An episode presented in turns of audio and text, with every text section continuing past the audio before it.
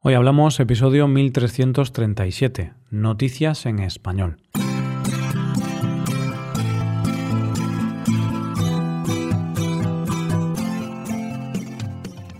Bienvenido a Hoy Hablamos, el podcast para aprender español cada día.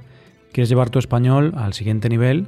¿Quieres mejorar tu gramática y enriquecer tu vocabulario?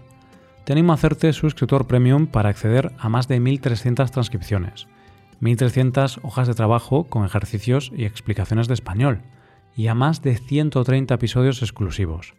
Puedes hacerte suscriptor premium en nuestra web hoyhablamos.com. Hola, oyente, ¿cómo estás? ¿Qué día es hoy? Jueves. ¿Y qué toca los jueves? Las noticias en español. Venga, empezamos a ver qué nos cuentan las noticias de hoy. En primer lugar, conoceremos la historia de una promesa cumplida. Después hablaremos de un chico que está siendo fiel a sus ideales y terminaremos con un viaje destinado solo a unos pocos. Hoy hablamos de noticias en español. Se suele decir que no valoramos lo que tenemos hasta que lo perdemos. Y yo añadiría también que no valoramos lo que tenemos hasta que lo necesitamos. La muestra más reciente de esto fue la pandemia, donde de la manera más dura posible nos dimos cuenta de lo necesario que es un buen sistema sanitario universal y gratuito, como el que tenemos en España. Y de la búsqueda de un servicio sanitario gratuito es de lo que vamos a hablar en nuestra primera noticia de hoy. El protagonista de esta noticia se llama Edson Fernández y es un médico mexicano. Para entender esta noticia tenemos que mirar un poco hacia atrás, y más concretamente al momento en que Edson estaba creciendo y lo hacía en el pueblo de su madre, Playa Salinas, que se encuentra en el estado de Veracruz. Allí él vio cómo la gente del pueblo tenía muchas complicaciones para poder acceder a cosas tan sencillas para nosotros como medicinas o una simple consulta médica, porque allí la sanidad es de pago. Claro, Edson, al ver esta situación desde pequeño, decidió que cuando fuera mayor se haría médico y dedicaría su actividad como médico a ayudar a la gente que no podía permitirse ir al médico o comprar medicinas. Y así, como él mismo dice, hace algunos años, antes de intentar entrar en mi carrera, le prometí a mi poder superior que de ser aceptado y tener éxito en mis estudios, haría campañas de salud en el pueblo de mi mamá, un pueblo pesquero con difícil acceso a un sistema de salud. Lo mejor que tienen las promesas es cuando se cumplen, y Edson ha cumplido lo que prometió. Se ha convertido en médico y de esta manera acude dos días a la semana al pueblo de su madre, donde atiende a los pacientes de manera totalmente gratuita. Edson ofrece lo que está a su disposición, que son servicios básicos como toma de glucosa, toma de presión arterial, control de diabetes e hipertensión, así como infección de vías urinarias, del mismo modo que les ofrece medicinas básicas gratis. Como te podrás imaginar, la historia de Edson se ha convertido en viral en muy poco tiempo, y con razón. Pero es que además, aparte de dar visibilidad a esta historia y a Edson, esto ha inspirado a otros médicos que están haciendo la misma labor en otros lugares. Edson, por su parte, solo dice que se encuentra muy feliz y que espera poder ayudar a muchas más personas. Como él mismo dice, el día de hoy, con mucho entusiasmo y con el corazón lleno, comienzo esta promesa que espero poder hacer crecer y llegar mucho más lejos. Y yo solo puedo acabar este episodio declarando mi total admiración por Edson, por todos los sanitarios y por todas las personas que ayudan a los demás en algo tan básico como la salud sin esperar nada a cambio. Vamos con la segunda noticia.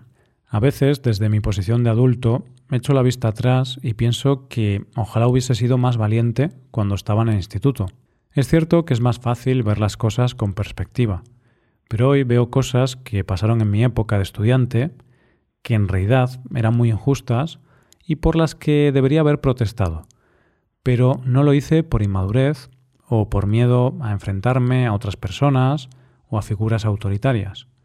Y de alguien que sí ha sido valiente y se ha enfrentado a todo por sus principios, es de lo que vamos a hablar en nuestra segunda noticia de hoy.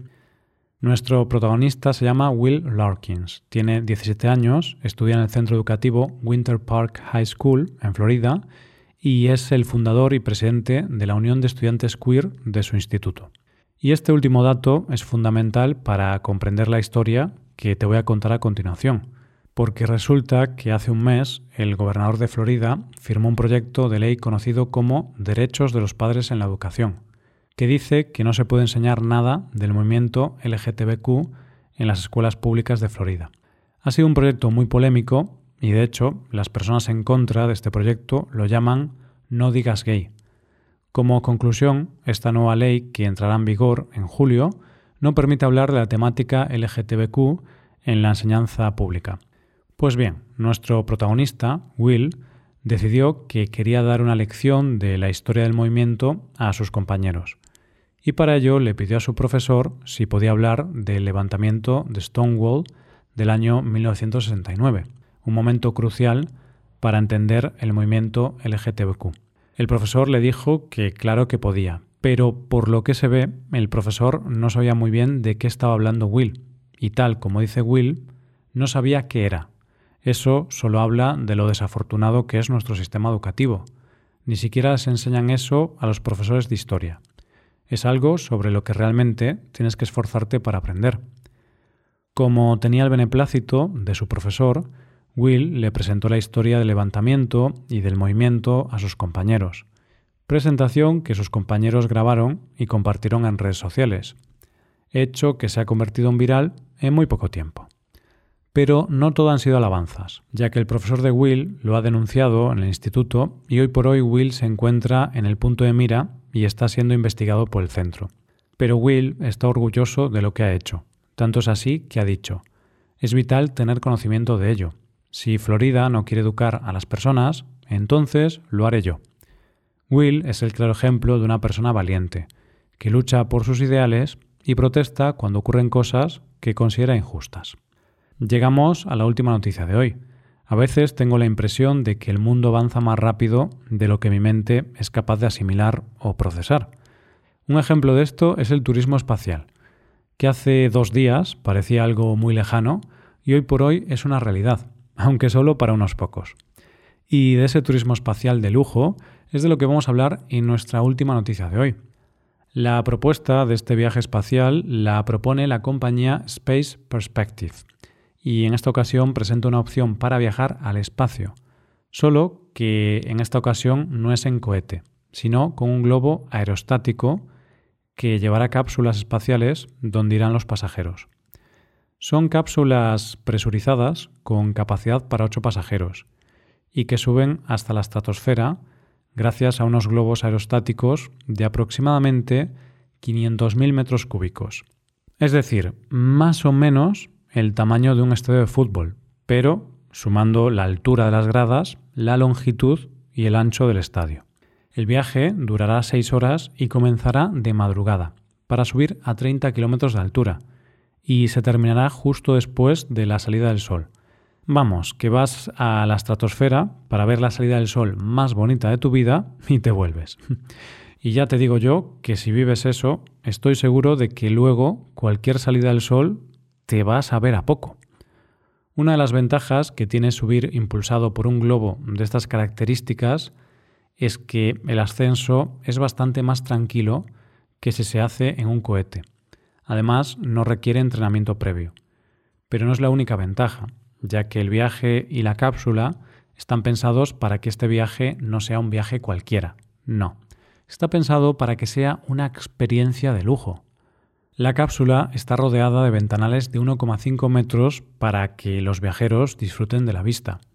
Y tiene un diseño que utiliza colores azules para evitar reflejos y acentúa los colores del espacio. Todo está pensado para el disfrute del viajero, ya que dentro del viaje se puede beber, comer e interactuar con el resto de los viajeros, o mover los asientos para disfrutar de una velada íntima. Y todo está pensado para la era Instagram, ya que han dejado libre la parte central para que se puedan hacer fotos en grupo. Esto dicen los creadores. El mayor reto a la hora de diseñar el interior fue crear un espacio polivalente, que ofreciera a los usuarios la flexibilidad necesaria no solo para sentarse y disfrutar de las vistas, sino para celebrar y compartir con otros. La empresa también ofrece más cosas durante el viaje. Así lo detallan. También hemos añadido multitud de actividades para los exploradores durante el vuelo, como un telescopio, podcast de astronautas, cámaras en el interior y el exterior, pequeñas raciones de gastronomía molecular e inventivos cócteles espaciales. Y como te decía antes, estos viajes son de lujo. Los viajes tienen un precio de unos 125.000 dólares y según la compañía ya han vendido unos 600 billetes. De hecho, para los primeros viajes que se celebrarán a finales del 2024 ya no quedan plazas libres. Y yo aquí me pregunto, ¿cuánta gente millonaria hay en el mundo que se pueda permitir gastarse esto en un billete de un viaje. Pero tranquilo, oyente, porque ya han abierto las reservas para 2025 y los billetes por asiento tendrán un coste de tan solo mil dólares. Vale, sé que mil dólares es bastante, pero comparado con 125.000 me parece un regalo.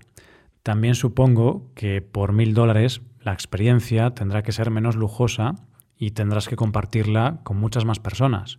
Pero igualmente es una experiencia distinta a un precio relativamente asequible. Así que ya sabes, oyente, puedes pagar mil dólares por tomarte la copa más cara del mundo, pero con unas vistas que posiblemente no tengan precio.